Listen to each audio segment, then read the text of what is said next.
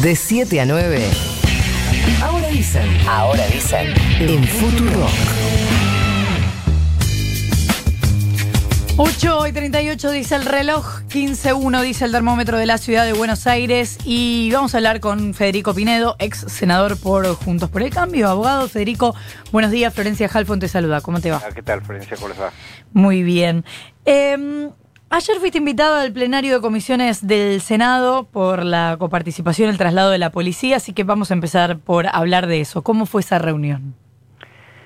Bueno, fue una reunión bastante técnica. Este, volví a, a mi vieja casa con mis colegas y compañeros y amigos, porque estuve con ellos cuatro años. ¿Te tentaste de volver? Eh, no, no, no, no especialmente. Más o menos. No, no, no, no, no, no, No. no. Estoy en, en- en una vida de- privada en este momento, tratando de construir profesionalmente como abogado.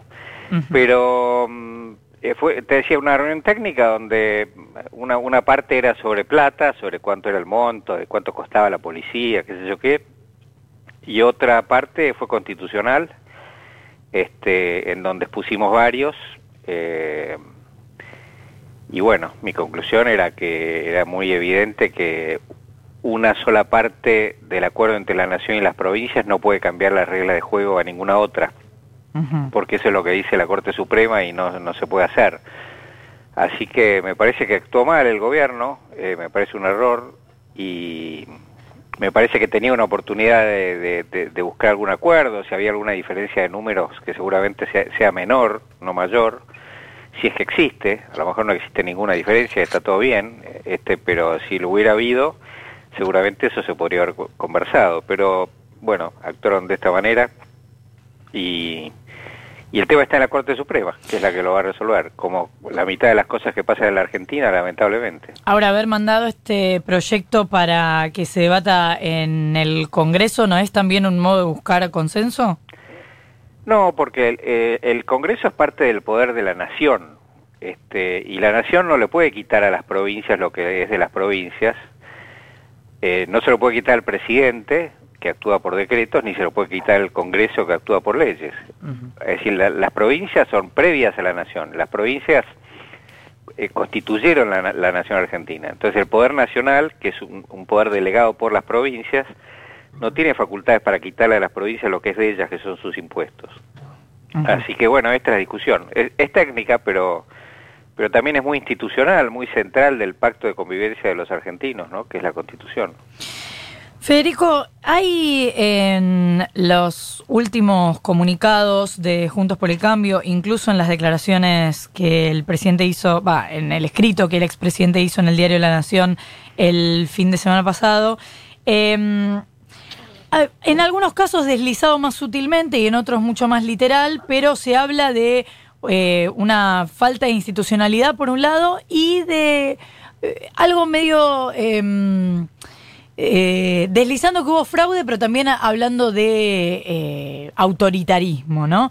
Ayer el senador nacional Esteban Bullrich habló de que claramente, así lo dijo, hubo un, un fraude muy grande en las PASO. Eh, ¿Qué No, opinas no, sobre bueno, yo no sé, no, no oí eso, no, no, no, nu- nunca, nosotros nunca dijimos que hubo fraude. En ¿Lo querés escuchar? Bueno, si querés, si, si querés querés. hacerme oír, eh, Eh, digo para, para eh, compartir de qué estamos hablando, eh, para, para que no sea, eh, este, que te lo cuente yo. Esteban Bullrich ayer en La Nación Más decía esto. Claramente, cuando uno ve los números y analiza en detalle, lo hemos hecho ya para hacer la autocrítica interna. Paso de agosto con la, elección general de octubre, claramente hubo en la PASO una, un fraude muy, muy grande. Bueno, pero con que- todo respeto, ¿no? yo no me dedico a la política. Habrán aprendido ya, ¿no? Porque eran gobierno cuando les No, pasó pero no esto. solamente eso. Eh, por supuesto que aprendimos, de hecho, en el, en el cambio de resultados está demostrado que aprendimos. Creo que fue más sí, o no, menos lo nunca había oído eso. De- no, no, yo no, no, no considero que, que, que hubo fraude. Este, lo, lo que creo es que hubo un, un repunte muy fuerte de, de Juntos por el Cambio en, en la, en la primera vuelta, que llegó al 41% de los votos, siendo el, el que ganó eh, tenía el 48, lo que, lo que indica la, la, la paridad de las dos grandes fuerzas políticas que, que se conformaron en la Argentina, que creo que es un dato positivo para la Argentina porque, porque te da previsibilidad, por un lado, porque cada uno sabe más o menos lo, lo que las, las dos fuerzas van a hacer, cualquiera sabe, digo, y o, o, más o menos se puede acercar a pensar qué es lo que las fuerzas van a hacer, y porque cada uno de una fuerza sabe que puede hablar con los de la otra fuerza, con lo cual se puede arreglar la situación eh, cuando hay una situación traumática para todos, que creo que es lo que estamos viviendo ahora. Así ¿Qué que, tal, pero no, no, no sé, ese análisis no, no, nunca lo vi en mi, en mi barrio, digamos. ¿Qué tal, Federico? Nico Fiorentino te saluda. Quiero agarrarme de esto, pero no, no para analizar lo que dijo Esteban Bullrich, sino eh, me gustaría eh, entender o discutir un poco con vos dónde está instalado hoy el debate público. Porque, sí, cómo no, me parece eh, mucho más importante. Mm. Exactamente, porque, eh, por ejemplo, tenemos eh, desde la carta que publicó eh, Mauricio Macri en Diario de la Nación, donde, digamos, confronta con el gobierno, lo, representa, estas son las palabras, que hay que optar entre lo verdadero y lo falso, entre la luz y la oscuridad, entre el Estado de Derecho y la jungla. Eh, después tenemos eh, un comunicado de Juntos por el Cambio de los bloques de del día de ayer, donde eh, compara el gobierno con la dictadura por la eh, remoción de los jueces que hizo el Senado, no hizo por decreto, como dice el comunicado, pero bueno, es un detalle. La pregunta es, ¿Cómo, eh, ¿Cómo podemos tener un debate público político un poco más eh, profundo si desde una fuerza política, en este caso eh, Juntos por el Cambio, prácticamente se desconoce como una fuerza republicana, al, nada más y nada menos que al propio gobierno? Mira, pasa lo mismo al revés, este, lamentablemente. Este, el presidente de la Cámara de Diputados, Sergio Massa, le dijo a unos eh, diputados que, que estaban ausentes y estaban sentados en sus bancas. O Cristina Kirchner le dijo a Martín Lustó, ¿para qué sigue hablando usted si total va a votar en contra? No, no hable más, si vote, vote y listo. Entonces, eh, eso es destrucción institucional. Es, eso lo puso muy mal a Juntos por el Cambio. Y, y me parece que que la verdad eh, el, el intercambio de, de agresiones me parece a mí que pasa a ser una anécdota, porque lo que estamos viviendo es una tragedia económica y social. Este. Ayer estamos hablando con gente de la UCA. El cálculo de ellos es que en el segundo trimestre de este año se perdieron más cerca de 4 millones que, que de 3 millones de puestos de trabajo. Sí. Y estamos entrando a una situación inflacionaria alta, probablemente por, porque se están quedando sin dólares en el Banco Central, con 50% de pobreza. Entonces, eh, que, que 50% de pobreza es una cosa que la Argentina tuvo cuando salió de grandes crisis. Cuando salimos de la crisis del 2001, 2001-2002, cuando salimos de la hiperinflación del 89, salimos con 50% de pobreza. Pero entrar a una situación inflacionaria con, que genera más pobreza, como todo el mundo sabe, este, con 50% de pobreza es una tragedia. Entonces, este, la única preocupación que deberíamos tener, yo ayer me, me tomé el trabajo de, de, de ver un poco de televisión, este, me parece que la única preocupación que deberíamos tener es ver cómo generamos millones de puestos de trabajo. Y es muy difícil generar millones de puestos de trabajo, porque tenés que encontrar a gente que, que, que cree los trabajos, que tome a trabajadores. Eso se llama inversión, eh, acá Igual, y en la eh, China. Y entonces tenemos que hacer eso desesperadamente. Y en lugar Ahora, de hacer Federico, eso, y en tenemos que parar la inflación. En materia inflacionaria, es- la Argentina está en un proceso de desesperación, o sea, está pasando, va a llegar a fin de año como en el, el peor pronóstico, 32-33% de inflación, después de 53 del año pasado, sería una caída de 20% de inflación. Ojalá Y- fuera eso, ojalá, ojalá. Me, me, cuando, si pasa eso, yo voy y te doy un beso en cámara.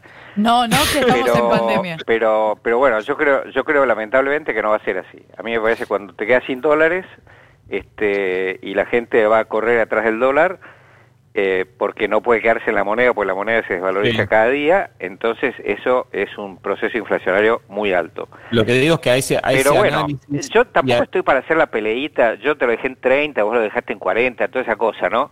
Pero lo que digo es, así lo vemos, lo vemos así, con una enorme, enorme preocupación y, y me parece que esto es de, de, de, la agresión mutua, qué sé yo, este, y de, de la discusión de no, no, qué sé yo, estamos bien. Eh, ayer oí a varios políticos del oficialismo también decir, no, no, estamos bien, la inflación está bajando, este, qué sé yo, la gente es la culpable porque tiene una, una cosa cultural de ahorrar en dólares. Eso es, no va del iceberg, ¿viste? Y el iceberg está ahí y, y lo vamos a chocar si, si jugamos, si bailamos en, la, en, la, en, la, en el Titanic, ¿no? Sí. Me, me parece que, la verdad, hay que preocuparse de resolver el problema que es dramático, pero dramático. Yo, yo, yo no, no se me ocurre qué quiere decir 3 millones y medio o 3 millones 800 mil puestos de trabajo menos que hace un año. Es una catástrofe, ¿entendés? Entonces, no veo, no veo, veo que esta discusión política que hay es, es ridícula en un punto. Ahora, Federico, a ese análisis le falta, me parece a mí, eh, podés coincidir o no, pero un componente clave y es una pandemia que está destrozando la economía a nivel global. No es la Argentina una eh, excepción. Bueno, la Argentina sí es una excepción, pero de vuelta, creo que no, no quiero jugar a, a que la culpa es del otro. Vos cuando tenés un problema tenés dos, dos maneras de, actuar. La primera es resolviendo el problema, por más doloroso que sea. Este, y, la, y, la, y la otra manera es haciéndote el distraído y tratando de pasar por el costado y, o, o negándolo o echándole la culpa a otro. Por más que le echen la culpa a otro, el, eh, si te chocas el iceberg, te lo chocas. Entonces hay que evitar eso. Ahora, más allá de, de la discusión pandemia versus cuarentena, todas, todas esas palabras, ¿no? Juegos de palabras. La realidad no se arregla con palabras. Pues si no, yo saco la, la palabra pandemia, saco la palabra cuarentena, pongo la palabra amor, y qué lindo, vamos a caminar por los prados, ¿viste? Pero no, flaco, eh, hay un iceberg adelante. Entonces, este, a ver, lo que hay que hacer es generar empleo desesperadamente y estabilizar la economía para poder crecer, porque es una tragedia si eso no pasa. Y, y no, no veo, yo, eh, es como que miro al gobierno y están como que no pasa nada. Este, yo, la verdad, ¿qué crees que te diga? Este- esta es mi sensación. Eh, Y bueno, estoy hablando sin libreto. eh, Estoy hablando, si- viste, no, no, no estoy haciendo, eh, a ver, pol- política de partido, este, véngame a votar a mí porque digo esto. Lo que digo es, flaco, pongámonos de acuerdo en que este es el problema. Lo primero que tenemos que ver es que- cuál es el problema para poderlo resolver. Y segundo, ¿qué tenemos que hacer para resolver el problema? ¿Qué- ¿Cómo se hace para generar empleos? ¿Peleando con el otro partido? ¿Sacando jueces? ¿Discutiendo de no sé qué? No. Eh, Federico, hablemos de... Es lo, es lo que le pasó al propio gobierno cuando tuvo que presentar el, el presupuesto. Eh, Guzmán decía algo parecido a lo mío, bajado cinco cambios, decía no, no, hay que tranquilizar la economía, este, no, no hay que aumentar los controles, bueno, un fenómeno. Y fue el presidente del Banco Central y dijo, flaco, yo no tengo más dólares, se me, se me están acabando, así que o paro o, chocamos la carecita, bueno, y, y eso fue. Pero entonces, este, pongámonos a trabajar en eso, digo yo, una sugerencia, ¿no? Nosotros le hicimos cuatro propuestas al gobierno, juntos por el cambio. Hay que hacer cuatro pactos para poder salir de la situación. Y, y bueno, y, a- y acá estamos. Eh, ahora vamos a seguir trabajando en, en cómo salir de una crisis, pero pero sería buenísimo que sepamos que estamos entrando en una crisis o que ya entramos a una crisis y que tenemos que hacer lo necesario para salir. Bueno, en fin, no sé, lo- lamento molestarlos con, con la vehemencia, pero No, no, por estoy favor. hiper preocupado. Eh, Federico, me gustaría entrar hablando de esta idea del iceberg del que se habla poco. Me gustaría hablar de esto que informó ayer la interventora de la AFI, Cristina Camaño, que habló del hallazgo de eh, material que indicaba que en el gobierno anterior habían espiado a los familiares de la tripulación del Ara San Juan. Hablamos con una familiar hace un ratito que nos decía que es una sospecha que tenían hace tiempo y que de hecho se presentaron a la justicia para denunciar esto. Em, ¿Te preocupa? ¿Crees que hay que hacer un pronunciamiento al respecto? Sí, me preocupa. Eh, no, no, no sé si eso es así o no, porque acá se- esa es otra cosa que pasa en la Argentina, que al final todos eh, es tanta la acusación que, que no sabés que, que- de qué estamos hablando. Pero Bueno, bueno, esto no es una ah, acusación. ¿Cómo esto no? Es una acusación de la jefa de la AFI, me estás diciendo. Claro, pero quiero decir, esto es una documentación. Bueno, que, lo, que, hagan la denuncia. Bueno, ya dicen que ahí está la denuncia. A mí me parece que lo que tiene que haber es esclarecimiento de, de la justicia, evidentemente. Eh, ¿Pediste explicaciones en algún momento no, por no esto? tengo ni idea del tema, la más remota idea. Ujú. No, no, no, no se me ocurría. ¿Cómo, a pensar eso? Eh, te pregunto por último sobre el impuesto por única vez, o llamémosle aporte por única vez, a las grandes riquezas o grandes fortunas del país. ¿Por qué no? Mira, eh, todas las cosas que vos hagas dependen de cuáles son tus objetivos. Este, por lo que acabo de decir recién, el objetivo de la Argentina debería ser crear trabajo. Crear trabajo se, se, se, traduce en generar una montaña de confianza y de inversiones en la Argentina. Si alguien cree que con el nivel de, impuestos más alto del planeta, creo que nos gana una sola isla de del África que no sé el nombre, este, ¿se va a solucionar algo aumentando impuestos? ¿O si creen que se va a generar más empleo en la Argentina aumentando impuestos? A mí me parece una locura, la verdad, una locura. Porque además la plata que, que pueden recaudar de ahí se la van a evaporar en cinco minutos y al día siguiente tenemos menos trabajo, menos inversión y no tenemos la plata. Entonces, es increíble lo- lo- la, la- la situación. Este, pero por supuesto, si vos no ves cuál es el problema, si vos, vos crees que la, la desocupación no es el problema, la gente que se quedó sin trabajo no es el problema, la necesidad de que haya inversiones para generar trabajo no es el problema, que la inflación no es el problema, este, que la inflación que va a generar más pobreza no es el problema. Y vos crees que el problema es que tenés que ir a, no sé, a gastarte más plata en, en hacer eh, 15 cuadras en La Plata, como vi que iba a hacer Kisilov, ayer vi el, el anuncio.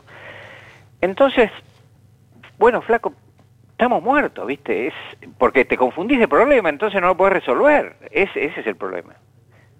Eso es lo que yo creo. Deberíamos estar desesperados tratando de construir confianza, inversión y trabajo. Es lo único que deberíamos hacer. Y todo lo que hagamos en contra de eso es, negativo, lamentablemente, lamentablemente. Vos podés sacar a, gente que tiene cosas, se las puede sacar. Ahora, con eso no creas nuevas cosas, ni nuevos trabajos, ni nada. Eh, Acá lo que se trata es de crear trabajo que no existe. Crear algo que no existe. Eso se, se se crea con confianza y con ganas de invertir en la Argentina. Y invertir en la Argentina no estoy diciendo que venga un flaco de Nueva York a comprar bonos. Estoy diciendo abrir el taller. Eso digo. Federico Pinedo, ex senador por Juntos por el Cambio, muchas gracias por habernos atendido. Gracias a ustedes. Un abrazo. Un abrazo. Cinco minutos.